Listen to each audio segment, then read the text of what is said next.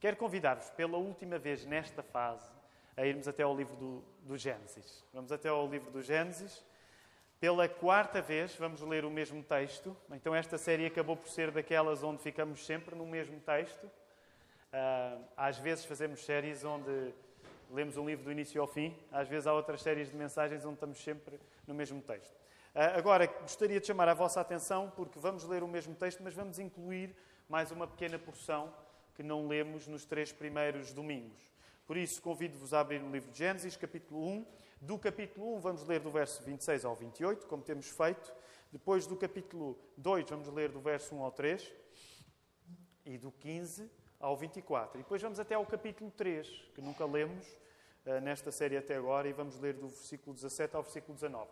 Alguém, se, se alguém quiser, pode seguir a leitura aqui por, pelo boletim, ela está impressa. No entanto, se alguém não tem uma Bíblia, nós gostaríamos de oferecer uma Bíblia destas, nova tradução em português corrente, a Bíblia para todos. Portanto, se alguém não tem uma Bíblia, levante o braço e, e nós temos vontade e, e, poder para vos oferecer. Vamos abrir então as nossas Bíblias em Gênesis no capítulo 1 e no capítulo 2. Vamos ficar de pé, vamos fazer a leitura do texto. Disse também Deus: Produz à terra seres viventes conforme a sua espécie, animais domésticos, répteis e animais. Estou a ler o versículo 24, um bocadinho antes, versículo 24 segundo a sua espécie, e assim se fez.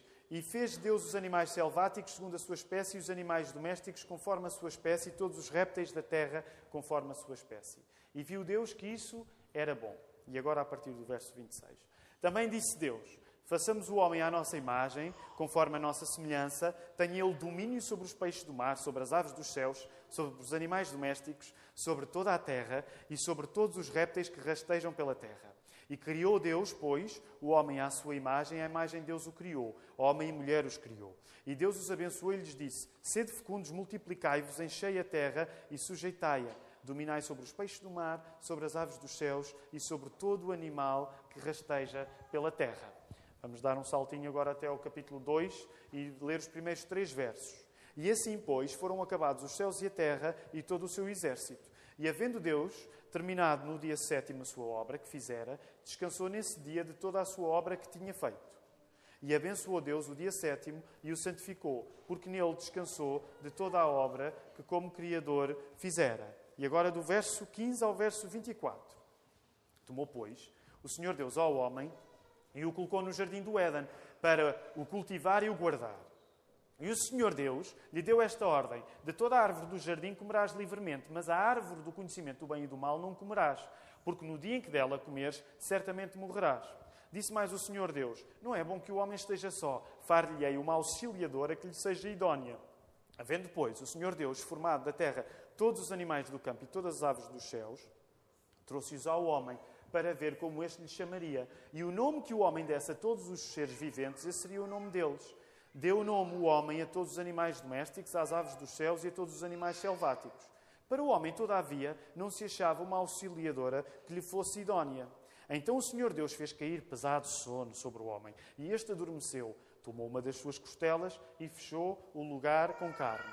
E a costela que o Senhor Deus tomara ao homem transformou-a numa mulher, e lhe a trouxe, e disse o homem: Esta, afinal, é osso dos meus ossos e carne da minha carne, chamar-se-á varoa, porquanto do varão foi tomada. Por isso, deixa o homem pai e mãe e se une à sua mulher, tornando-se os dois uma só carne. E por fim, vamos ao capítulo 3, ler do verso 17 ao verso 19. Antes de ler estes versos, quero apenas chamar a atenção que estamos a ler já um texto na consequência de Adão e Eva terem feito aquilo que Deus tinha proibido, que foi terem comido do, do, fruto da árvore do conhecimento do bem e do mal. Nesta altura, Deus está a falar com eles e Deus vai dizer isto a Adão em particular. Gênesis 3, versos 17 ao verso 19. E a Adão disse: Visto que atendeste a voz da tua mulher e comeste da árvore que eu te ordenara não comesses, Maldita é a terra por tua causa. Em fadigas obterás dela o sustento durante os dias da tua vida. Ela produzirá também cardos e abrolhos, e tu comerás a erva do campo. No suor do teu rosto comerás o teu pão até que tornes à terra, pois dela foste formado. Porque tu és pó, e ao pó tornarás. Podemos ficar sentados.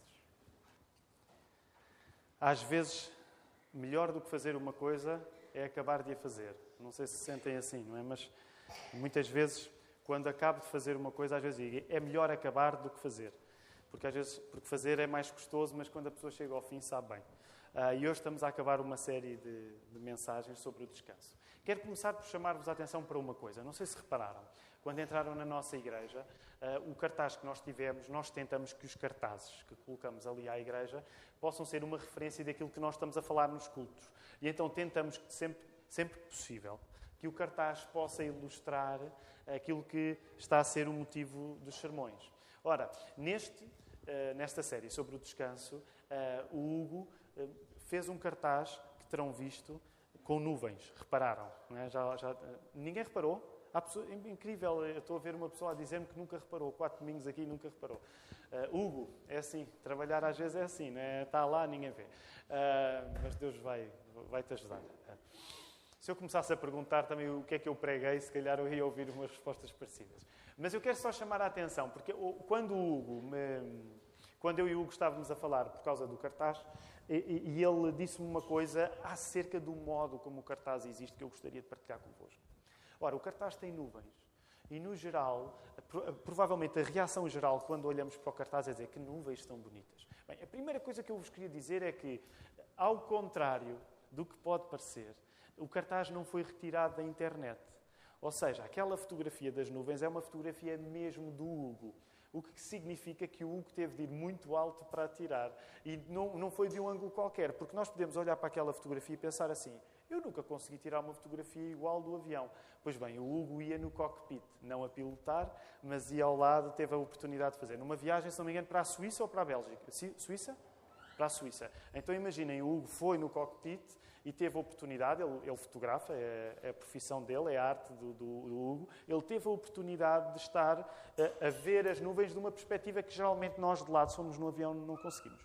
Ora, a segunda coisa que, que, que Hugo me chamou a atenção foi que aquela imagem aparentemente bonita das nuvens, onde elas são tão consistentes que dá quase aquela sensação de que nós podíamos sentar lá e as nuvens nos seguravam, não é? Havia um filme antigo os mais novos não, não se lembrarão. Se calhar já viram. Lembram-se da Mary Poppins? A Mary Poppins sentava-se nas nuvens. Uh, e quase que aquelas nuvens parecem as nuvens da Mary Poppins. Mas o Hugo disse-me uma coisa interessante.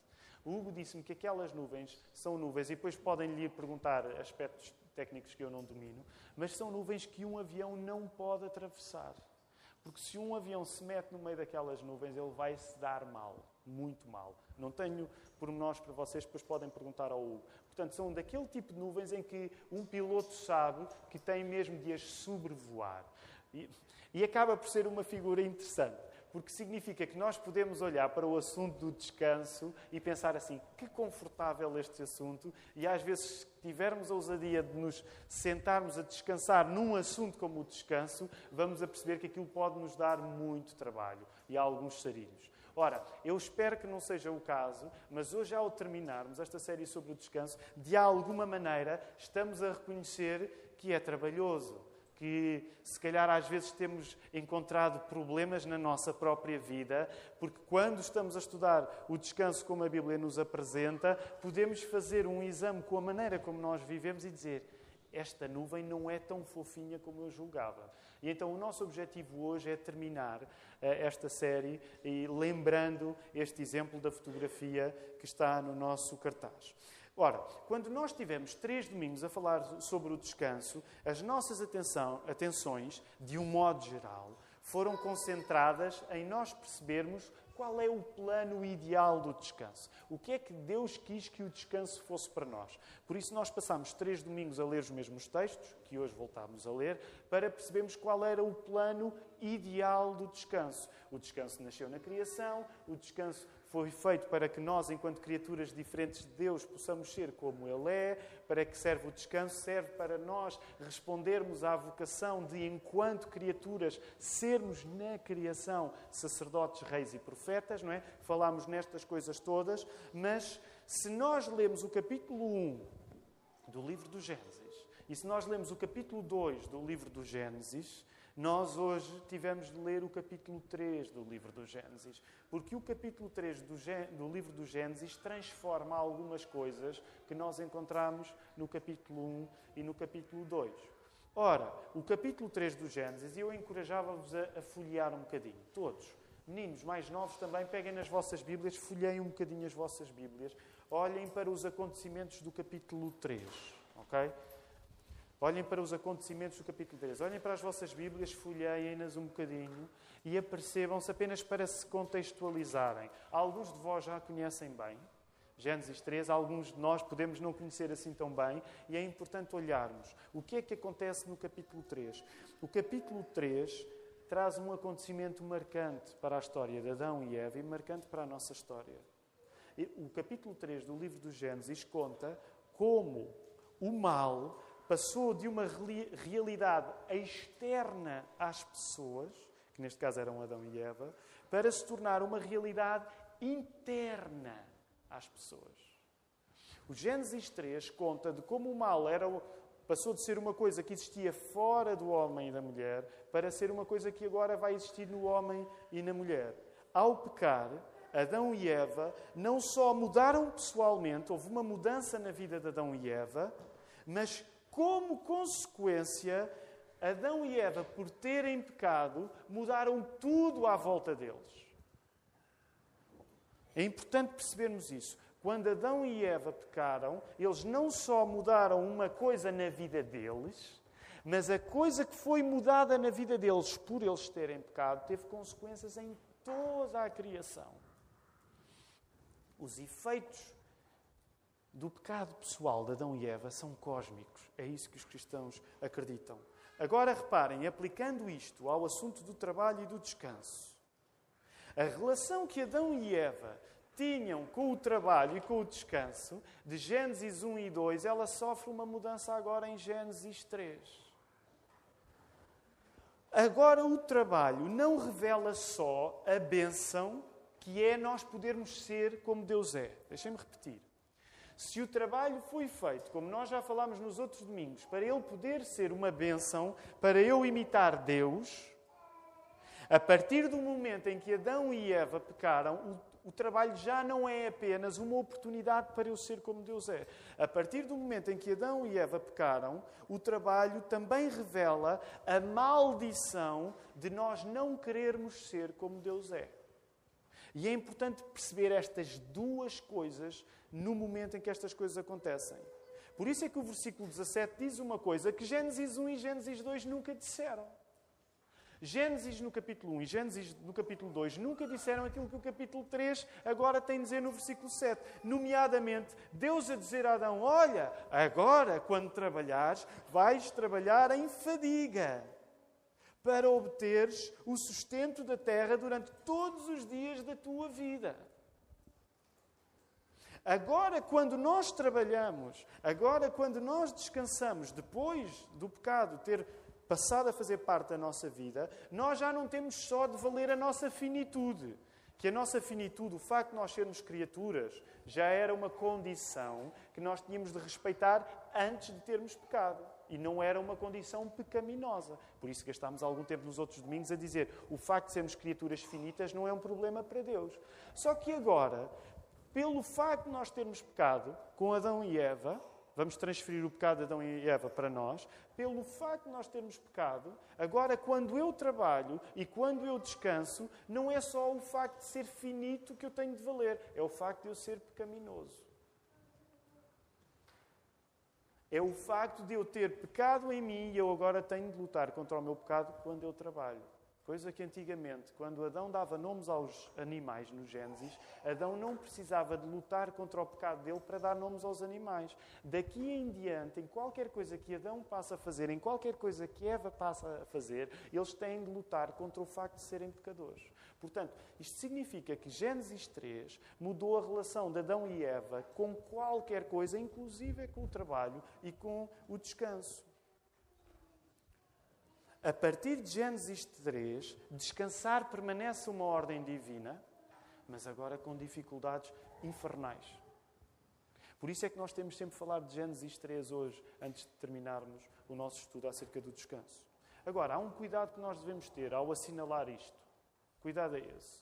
Sobretudo tendo em conta uma leitura da Bíblia atenta, cuidada, que nós gostamos de prezar na nossa tradição protestante reformada. Não é? Nós gostamos de dizer nós somos evangélicos, nós somos protestantes, nós somos reformados, nós somos batistas, seja o nome que quisermos usar.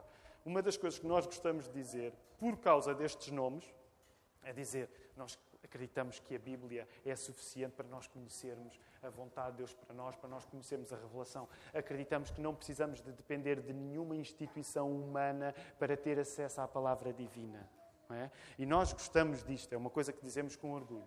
Agora, reparem, reconhecer o impacto negativo de Gênesis 3 não pode nunca custar aquilo que continua positivo de Gênesis 1 e 2. Deixa-me repetir a frase. Eu reconhecer que aconteceram coisas muito más em Gênesis 3 não me pode fazer esquecer as coisas boas que continuam de Gênesis 1 e 2. Por que é que estamos a falar nisso? Porque se a nossa relação com o trabalho, com o descanso, foi abalada pelo pecado, isso não significa que foi extinta toda a benção que o pecado traz. Desculpem, que o trabalho traz. Se a nossa relação, pelo facto de nós termos pecado, foi prejudicada, não significa que já não há benção nenhuma que nós podemos tirar do trabalho. E porquê é que nós estamos a misturar este assunto do trabalho com o facto de sermos cristãos evangélicos? Porque, deixem-me dizer desta maneira, o protestantismo evangélico reformado também mudou o mundo por ser firme a declarar que o trabalho, antes de ser um castigo, é uma benção. E agora, não temos como ir em profundidade. Mas uma das coisas que eu, que eu vos quero dizer com isto é lembrar a maneira como um país de maioria protestante olha para o trabalho é de facto diferente da maneira como um país de maioria católica romana olha para o trabalho. E eu quero fazer uma simplificação que não quero que seja injusta, mas gostaria que aceitassem esta simplificação. A tendência num país de maioria católica romana como Portugal é olhar para o trabalho e lembrar mais o efeito do castigo que o trabalho é, do que o efeito de bênção que o trabalho foi criado para ser. Estão a seguir-me? Num, num, num, país de maioria católica romana, a tendência é dizer: epá, o trabalho é uma coisa de Gênesis 3. Mas num país de maioria eh, protestante, a tendência é dizer: certamente que Gênesis 3 tornou o trabalho diferente, mas o trabalho nasceu em Gênesis 1 e 2. Portanto, isto é uma coisa, queridos irmãos, em todos os planos estratégicos que esta igreja quiser fazer, esta é uma realidade que nós queremos sempre afirmar preto no branco. O trabalho é uma benção. O trabalho vai fazer-nos dificuldades e vai nos dar e o trabalho vai nos dar trabalho. Nós vamos perceber os efeitos do pecado no nosso trabalho, mas o trabalho, com a Bíblia aberta em Gênesis 1, 2 e 3, nós dizemos o trabalho é uma benção. E sabem, queridos irmãos, e percebam isto. Por isso é que é tão importante, na nossa maneira de trabalhar, nós termos uma ligação àquilo que nós acreditamos. Porque esta é uma opinião minha. Sabem, eu não sei sobre o futuro desta igreja, mas há uma coisa que eu acredito acerca do futuro desta igreja. Eu acho que uma das coisas mais bonitas que nós temos para fazer enquanto igreja é sermos bons trabalhadores que influenciem os seus empregos e os sítios onde nós estamos. Nós podemos até ser uma igreja que nunca vai crescer muito, mas nós podemos ser uma igreja que faz uma ética cristã do trabalho crescer no seu meio. E isso é uma responsabilidade para nós. Sabem, por isso é que nós vamos cada vez ser mais picuinhas na maneira como trabalhamos, porque o trabalho é uma benção. O trabalho é uma oportunidade de nós nos juntarmos a Deus. Nós acreditamos numa ética de trabalho. Agora, a má notícia é que isso dá trabalho, mas é bom, porque é uma benção. Todos os irmãos estão cheios de vontade de trabalhar, não estão hoje? Se calhar não, mas vamos até a palavra, ela vai nos ajudar. Ora, este longo introito para chegar até aqui. Ao focarmos a nossa atenção na questão do trabalho, acabamos a entender que o mesmo acontece necessariamente com o descanso. E o descanso é o nosso assunto. Se o descanso foi planeado para ser uma bênção, desde que Adão e Eva pecaram, o descanso também foi transformado numa coisa que agora não é apenas uma benção, agora é uma dificuldade para nós. Por isso mesmo é que nós quisemos falar acerca deste assunto. Sabem porquê é que nós quisemos falar acerca do descanso? Porque nós não descansamos como se estivéssemos no jardim do Éden. Como nós não conseguimos descansar como se estivéssemos no jardim do Éden, é que quisemos falar acerca do descanso. Porque essa é uma necessidade para nós. Ora, hoje nós queremos voltar à bênção primordial que o descanso é, mas perceber como é que eu vivo no mundo de Gênesis 3 com os princípios de Gênesis 1 e 2. Este é um dos objetivos desta manhã. Como é que eu vivo o descanso no mundo de Gênesis 3 com os princípios de Gênesis 1 e 2? O modo como quero fazer isto esta manhã é simples. Tendo em conta a vontade de terminarmos com conselhos práticos, aliás, o título deste sermão é um título muito pouco teológico, é Dicas para o Descanso. E eu acho que nunca tinha usado a palavra dicas. Essa é uma palavra pouco digna, não é? Dicas para o descanso. Parece que as pessoas vão ouvir um, um seminário de wellness, não é? Wellness que hoje se diz. Desculpem eu ter metido a palavra dicas no, no, no, título do sermão. Mas qual é o objetivo? É, por cada princípio que nós extraímos em três domingos, tentar trazer esse princípio para a nossa vida. Agora eu quero fazer aqui uma qualificação. Eu, não, há muitas aplicações que eu hoje vou fazer convosco que não têm de ser consequências naturais de nós lermos a Bíblia. Ou seja, há muitas interpretações que eu vou fazer que, que, com alguma razoabilidade, os irmãos podem dizer: Eu não sei se isso é assim tão consequente em relação a este texto. Ok? Portanto, eu não estou a dizer que há algumas das sugestões que vou fazer hoje aos irmãos, que há alguns dos conselhos, que há algumas das admoestações, que há algumas das correções, eu não estou a dizer que todas elas são claras a partir da leitura de Bíblia. Eu não estou a dizer isto. Ok? Portanto, há muitas coisas que eu vou querer aconselhar os irmãos a fazer que os irmãos podem dizer, ok, é um conselho. Mas porquê é que eu quero ainda assim aconselhar? Porque, meus irmãos, e eu aqui tenho, tenho de reconhecer uma coisa. Eu acho que nós ainda somos uma igreja que fala mais do que faz. E por isso é que tem um pastor que fala tanto.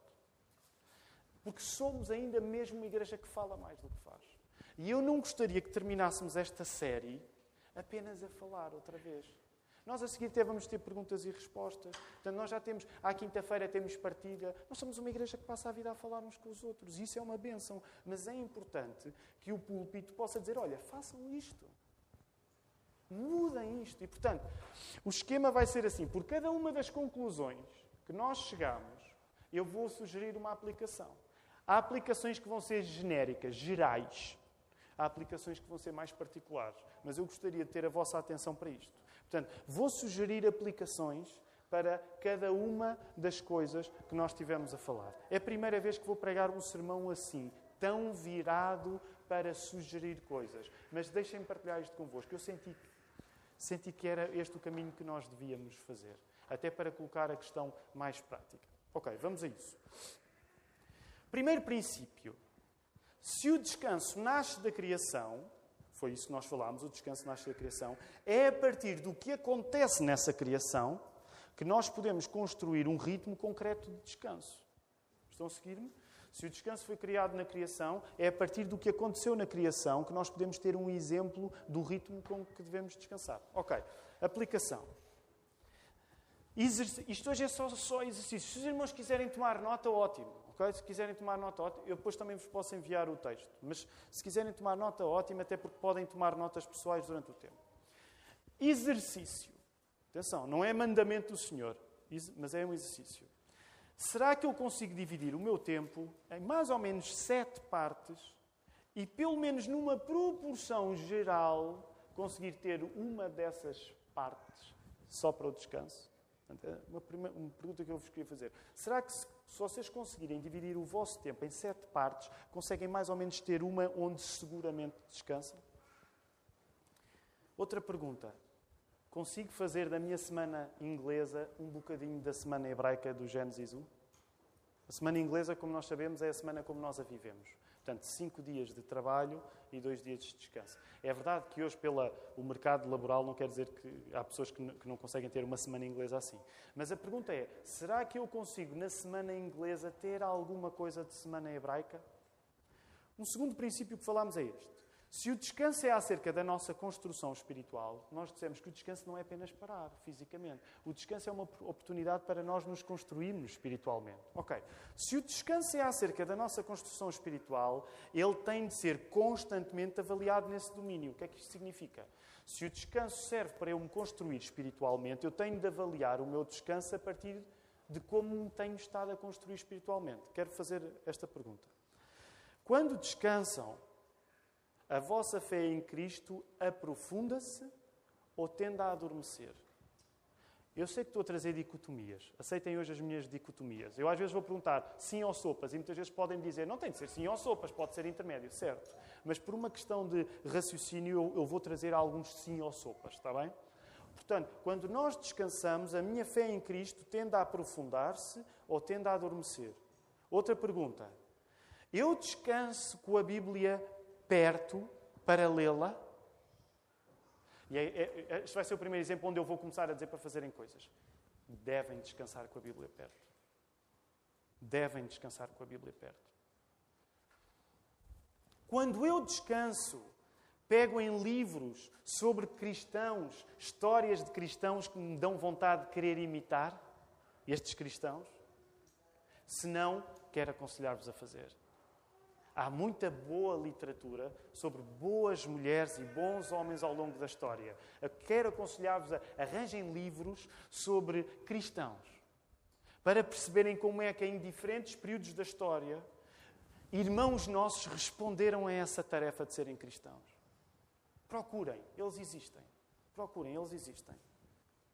Comprar boas biografias de homens santos, de mulheres santas. Terceira terceiro princípio. Se o descanso só me faz relaxar fisicamente, vimos que isso é um descanso pobre. Se o descanso só me faz relaxar fisicamente, é um descanso pobre. Ora, questão: eu devo planear espiritualmente. Devo planear espiritualmente. Não devo fazer planos de férias ou planos de descanso que não envolvam objetivos espirituais. Eu sei que vos estou a dar trabalho. Mas se vão ter fases de descanso, quer o descanso durante a semana, quer férias, façam objetivos espirituais para esse tempo. Porque descanso não é apenas descansar o corpo, é descansar na mente no sentido em que nos nutrimos. Ninguém deixa de almoçar nas férias. A tendência às vezes até é almoçar mais. Portanto, não faz sentido que nas férias nós deixemos de almoçar espiritualmente. É uma contradição. Ninguém deixa de comer nas férias. Devo partir para férias com objetivos espirituais tais como, e deixem-me ilustrar alguns. Quero sugerir-vos ler porções razoáveis da Bíblia. Vai de férias, tome uma decisão. Vou ler eh, isto da Bíblia. Tome uma decisão. Vou, vou, vou com objetivos espirituais para o meu tempo de descanso. Não, não, não, não comece pelo livro dos Salmos. Vou ler o livro dos Salmos todo. Embora ele se leia mais facilmente do que nós julgamos. Mas peguem extensões de livros. Eh, eh, peguem partes e dizem: Eu tenho um objetivo nestas férias, ler isto. Outro objetivo que pode ter Quero ter conversas durante estas férias que transformem, que me ajudem a transformar alguns vícios em virtudes. Procurar intencionalmente ter boas conversas. Quero ter boas conversas. Imagine, se vai para um sítio onde tem amigos que são boas influências, planeie ir ter com eles, conversar com eles. Olha, vamos conversar sobre algumas coisas. Não deixe que o, in, que o imprevisto domine as suas férias. Se o descanso não é opcional, como nós vimos, tenho de deixar de o fazer como algo que acontece apenas se calhar. Voltar a repetir. Tem a ver com isto com o imprevisto. Se nós nos apercebemos com a Bíblia aberta que não é uma opção descansar, nós temos mesmo de descansar. Não somos omnipotentes, nem infinitos, como Deus é. Se nós sabemos que temos de descansar, então não devemos descansar apenas quando calha. Deixem-me aplicar.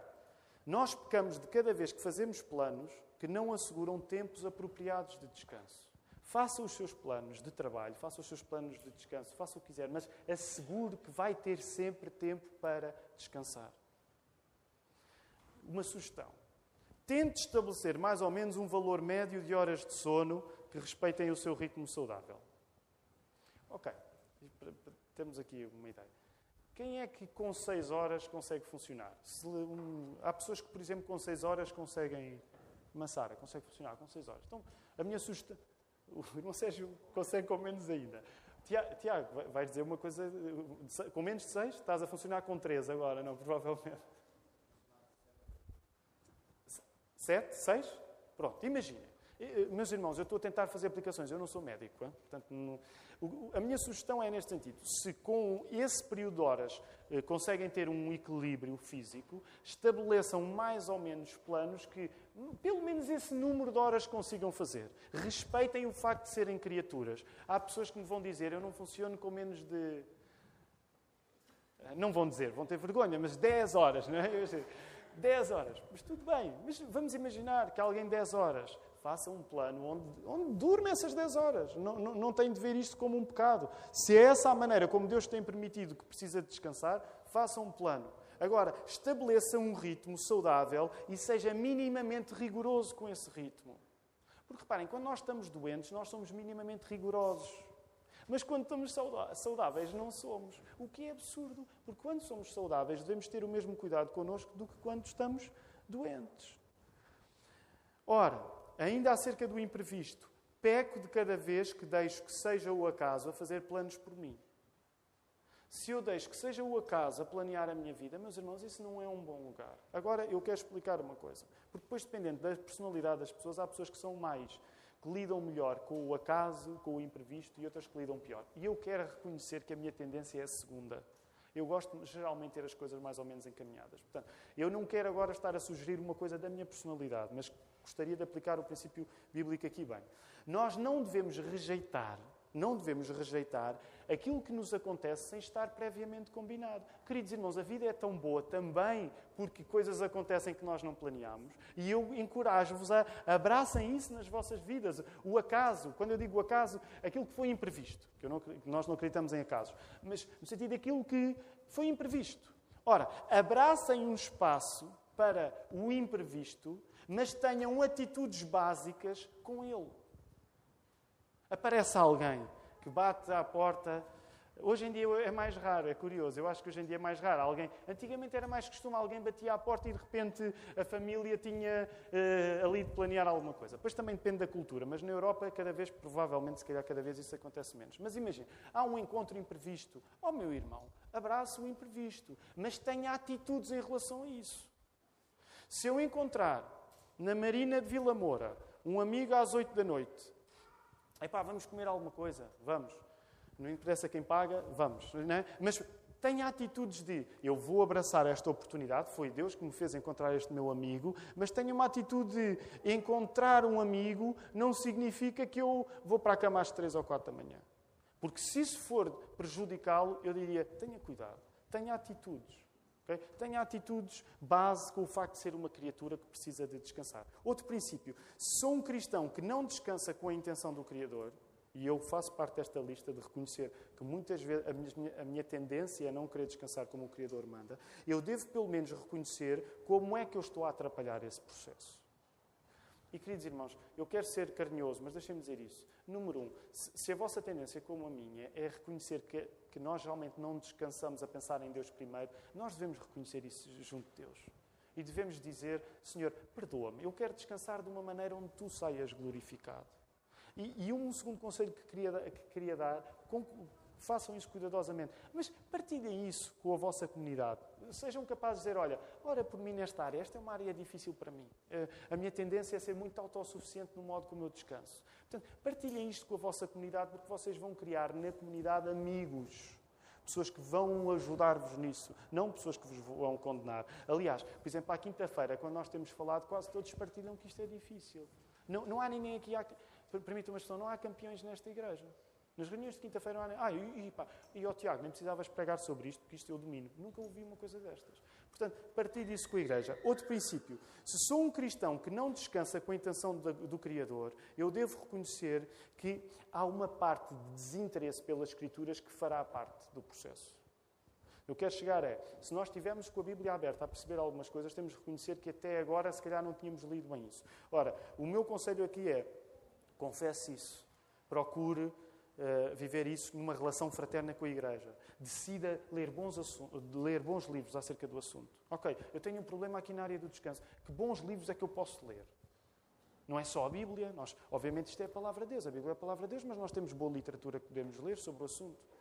Abstenha-se, e quer ser uh, explícito, abstenha-se de procurar formar-se em lugares Não vá tirar seminários sobre descanso em lugares onde as pessoas não acreditam que o descanso é uma criação divina. Eu não estou a dizer que não pode ouvir ou ler pessoas que não são cristãs. Não é isso que eu estou a dizer. Mas o que eu estou a dizer é não se forme acerca de determinados assuntos com pessoas que não partilham das suas convicções de partida. Portanto, quando, se, quando quiser ouvir conselhos de fora, ouça-os, mas enquadre-os de uma maneira que se perceba esta pessoa não acredita que o descanso foi feito para eu louvar a Deus. Portanto, claro que pode aparecer, aprender com terapeutas, com pessoas que falam sobre estas coisas, mas se eles não partirem dos seus pressupostos, não se tente formar nesses lugares. Outro princípio que gostava de, de aplicar: se não fui eu que criei o descanso, mas foi o descanso que foi criado para mim, eu devo arrepender-me de lidar com o descanso como se eu fosse o criador dele. Falámos nisto algumas vezes.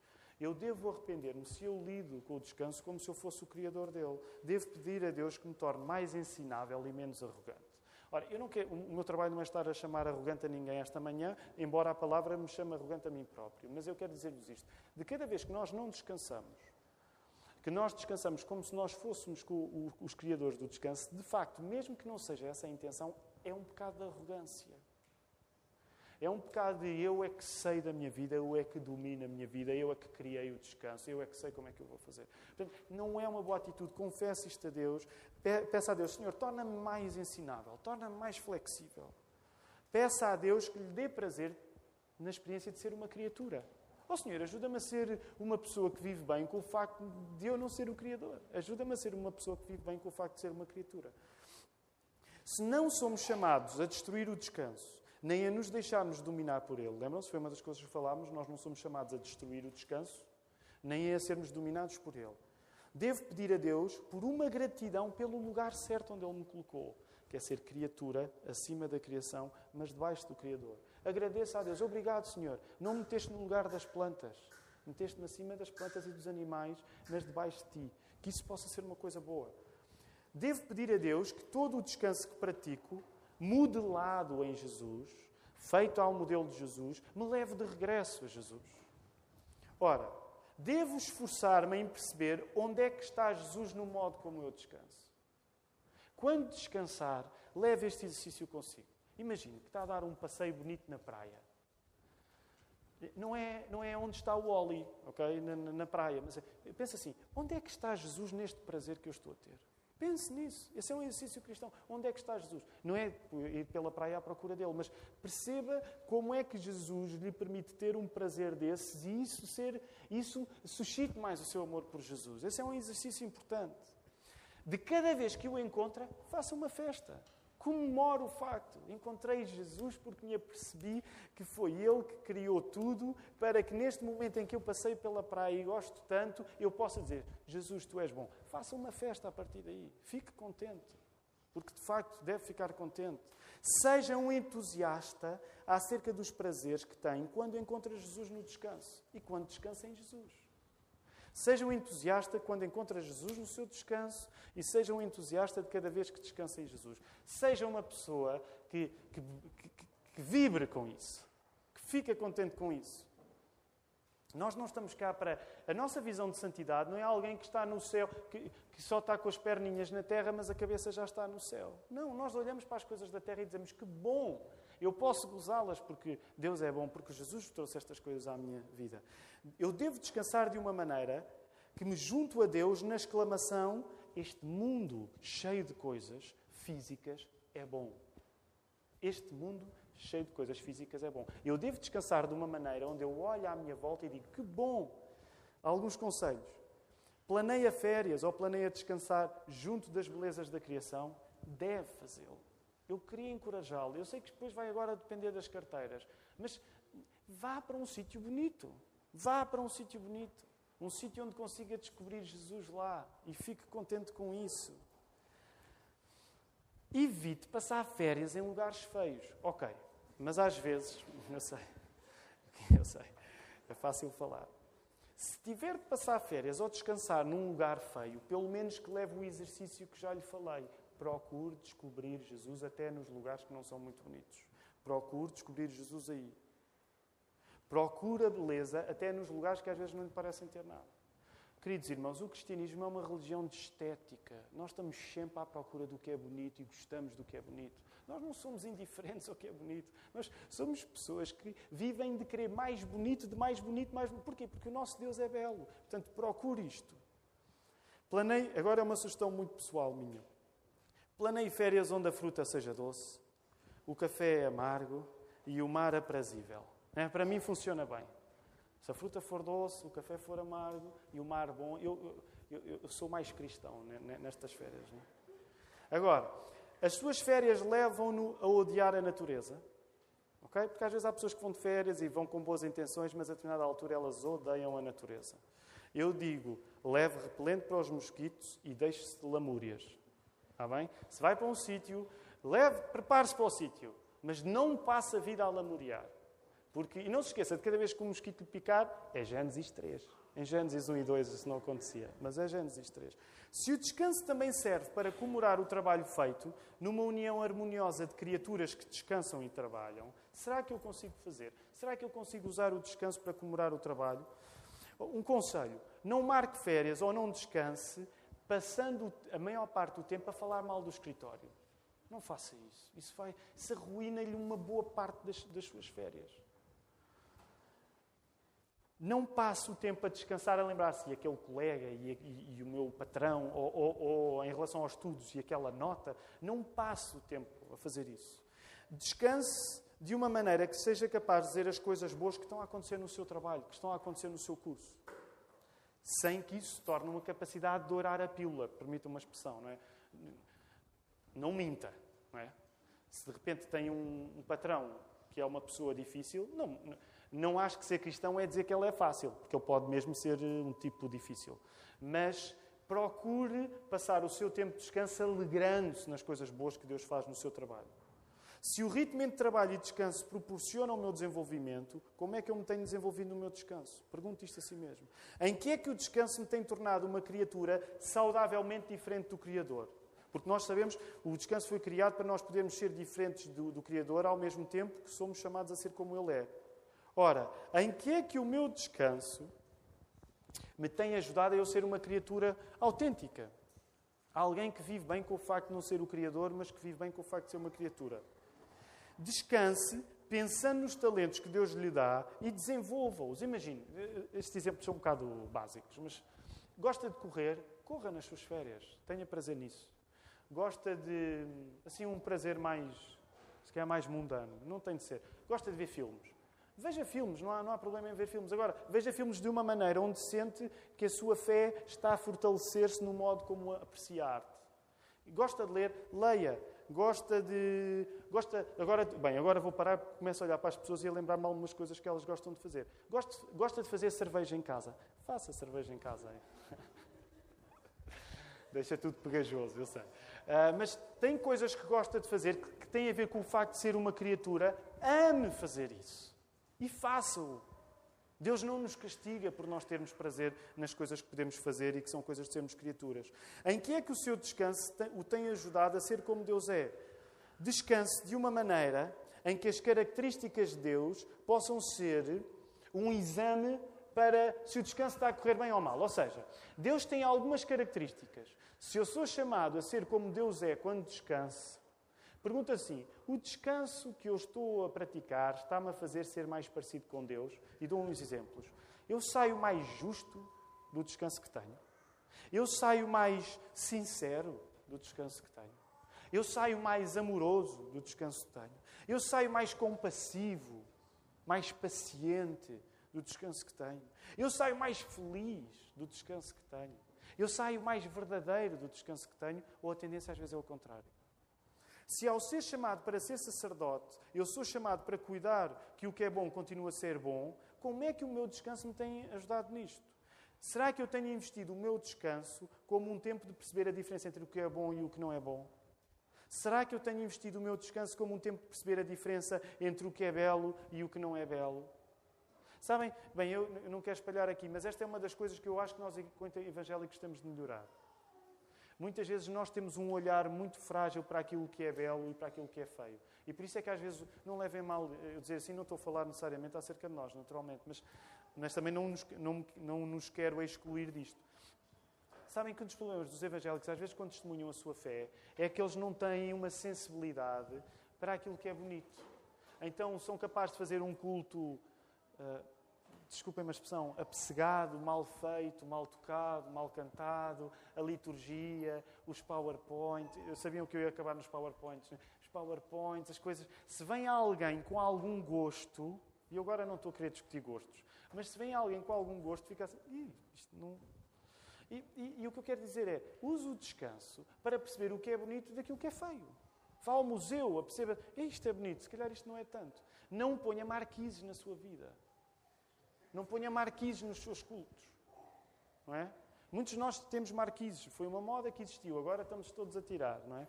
Mas tenha uma visão estética. Porque é isso que é ser sacerdote, é saber isto é bom, isto é bonito. Isto é bonito, deve continuar a ser bonito. Sabem que eu agora perdi-me a falar nisto, mas sabem que esta é uma das coisas interessantes, na, é uma característica interessante na segunda Igreja Batista de Lisboa. E agora estou a pensar naqueles que se juntaram. Esta é uma igreja que, se de repente nós começássemos, imaginem que as pessoas que vieram de São Domingos Benfica tinham ideias de meter aqui uns, uns PowerPoints feios. Uma... Eu acho que as pessoas da segunda se iam revoltar um bocadinho e faziam bem, porque eu acho que foi uma igreja que. Ok, isto não é Notre Dame, mas que tenham alguma noção daquilo que é bonito de alguma harmonia da arquitetura. Se nós começássemos a substituir isto tudo, as pessoas iam dizer, pá, isso não é bonito. E isso é uma questão espiritual também. Não é propriamente discutir gostos, mas é use o descanso para perceber que aquilo que Deus faz bem é bom e é bonito e assim deve continuar. O meu descanso serve para eu me tornar mais indiferente ou mais inteligente. Ok, últimas questões. Sou chamado a ser rei da criação, falámos nisso. Como é que eu tenho exercido esse mandato? Eu tenho usado o meu mandato para ser rei da criação para proteger o reino. Como é que eu protejo o reino no domínio da minha casa, da congregação, da cultura? Nós temos falado muito nisso. Isto agora levava-nos outros assuntos que no aconselhamento familiar eles têm estado a ser explorados. Essa é uma das coisas que eu tenho dito vez após vez aos casais. Como é que tu proteges o teu reino, que é a tua casa? Pensa num reino medieval, no sentido em que tem de haver uma ponte levadiça em que o reino recebe, mas a ponte levadiça tem, tem de recuar. Um dos problemas, e permitam-me dizer assim, mas um dos problemas maiores nas nossas famílias, e estou a falar na nossa igreja, é que nós não somos bons a recolher a ponte levadiça do reino que é a nossa casa. Nós deixamos que qualquer coisa entre e não sabemos quando dizer, não, agora é a altura de recolher. Agora é a altura de nós uh, solidificarmos o reino. E às vezes estamos cansados porque a nossa casa tem sempre a ponta levadiça pousada. E é preciso saber recolher. Nós temos de saber louvar aquilo que é bom e proteger o reino de Deus também nas nossas famílias. Eu descanso para ter gozo no reino de Deus ou para fugir do reino de Deus?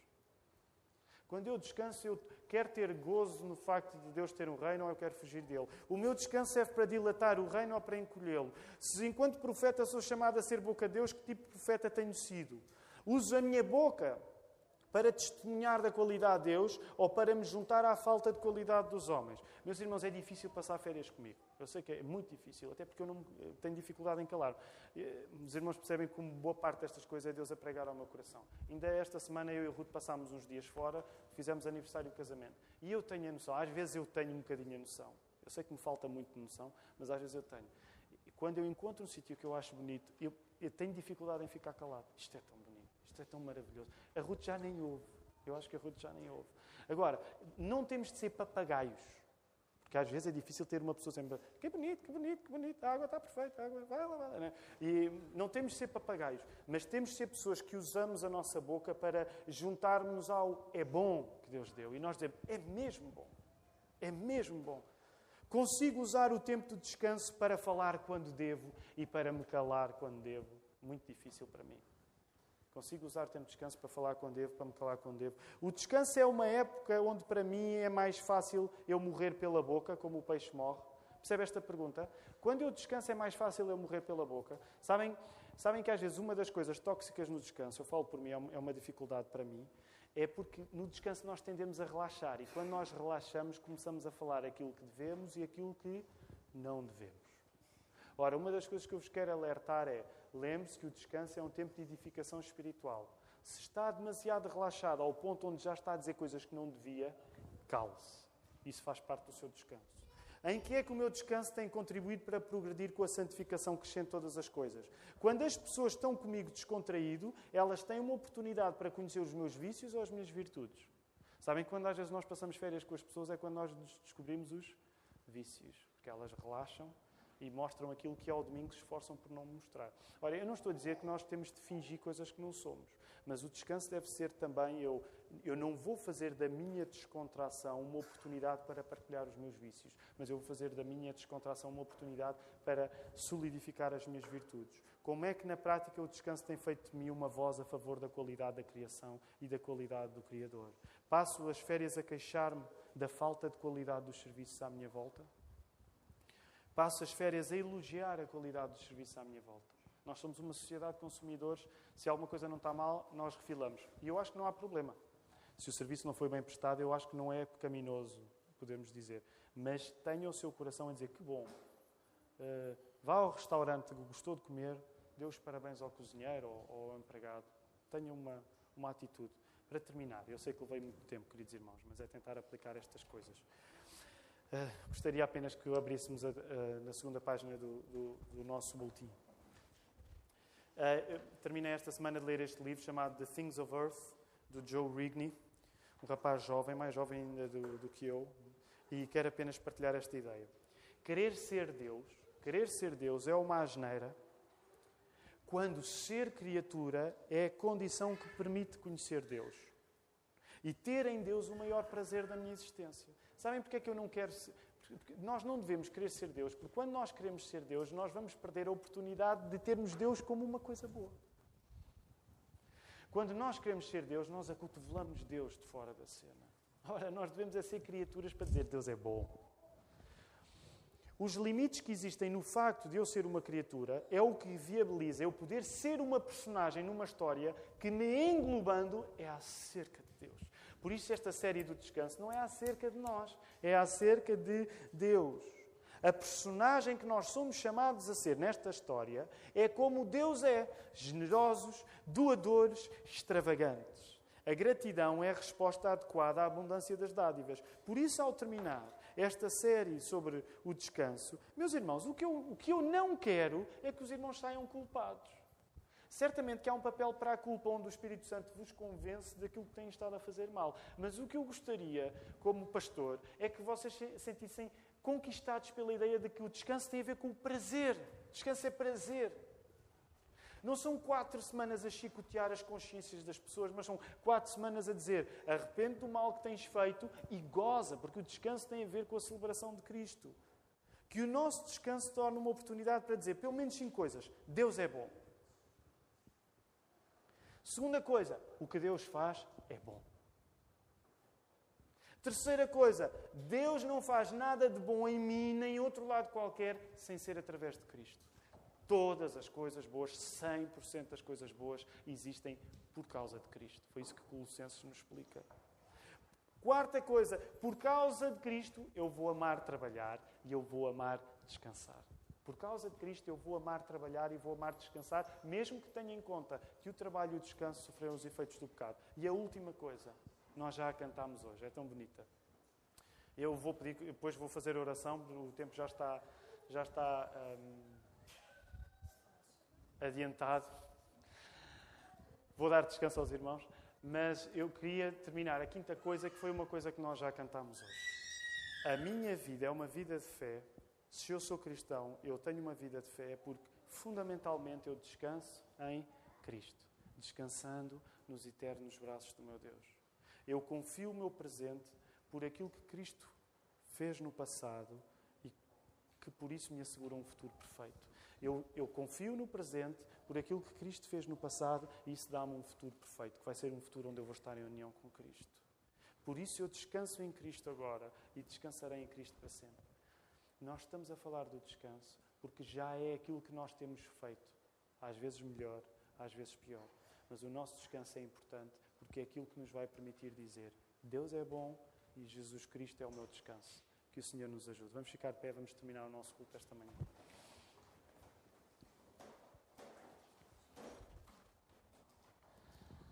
Que prazer, Senhor, podermos descansar em alguém que tem mais poder do que nós, em alguém que tem mais força do que nós, em alguém que tem mais paciência do que nós, em alguém que tem capacidade de progredir onde nós só conseguimos parar. Obrigado porque o teu filho não foi apenas um homem, ele foi um homem, mas ele era Deus também. E por isso nós podemos confiar que podemos ser homens e mulheres à sombra daquilo que ele, enquanto Deus e homem, fez. Ó oh, Senhor, que neste domingo nós possamos sair desta igreja contentes, porque podemos descansar no Teu Filho, o Teu Filho não nos falha. Que, que o nosso coração possa vir dilatado a dizer: Que bom, eu posso descansar, eu posso trabalhar e confiar em Cristo. Cristo nunca falhou no passado, Cristo não nos falha no presente e Cristo não nos vai falhar no futuro. Que o Espírito Santo acorde em nós um amor cada vez maior pelo Senhor Jesus. Pedimos e declaramos isto enquanto igreja, em nome do Senhor Jesus. Amém.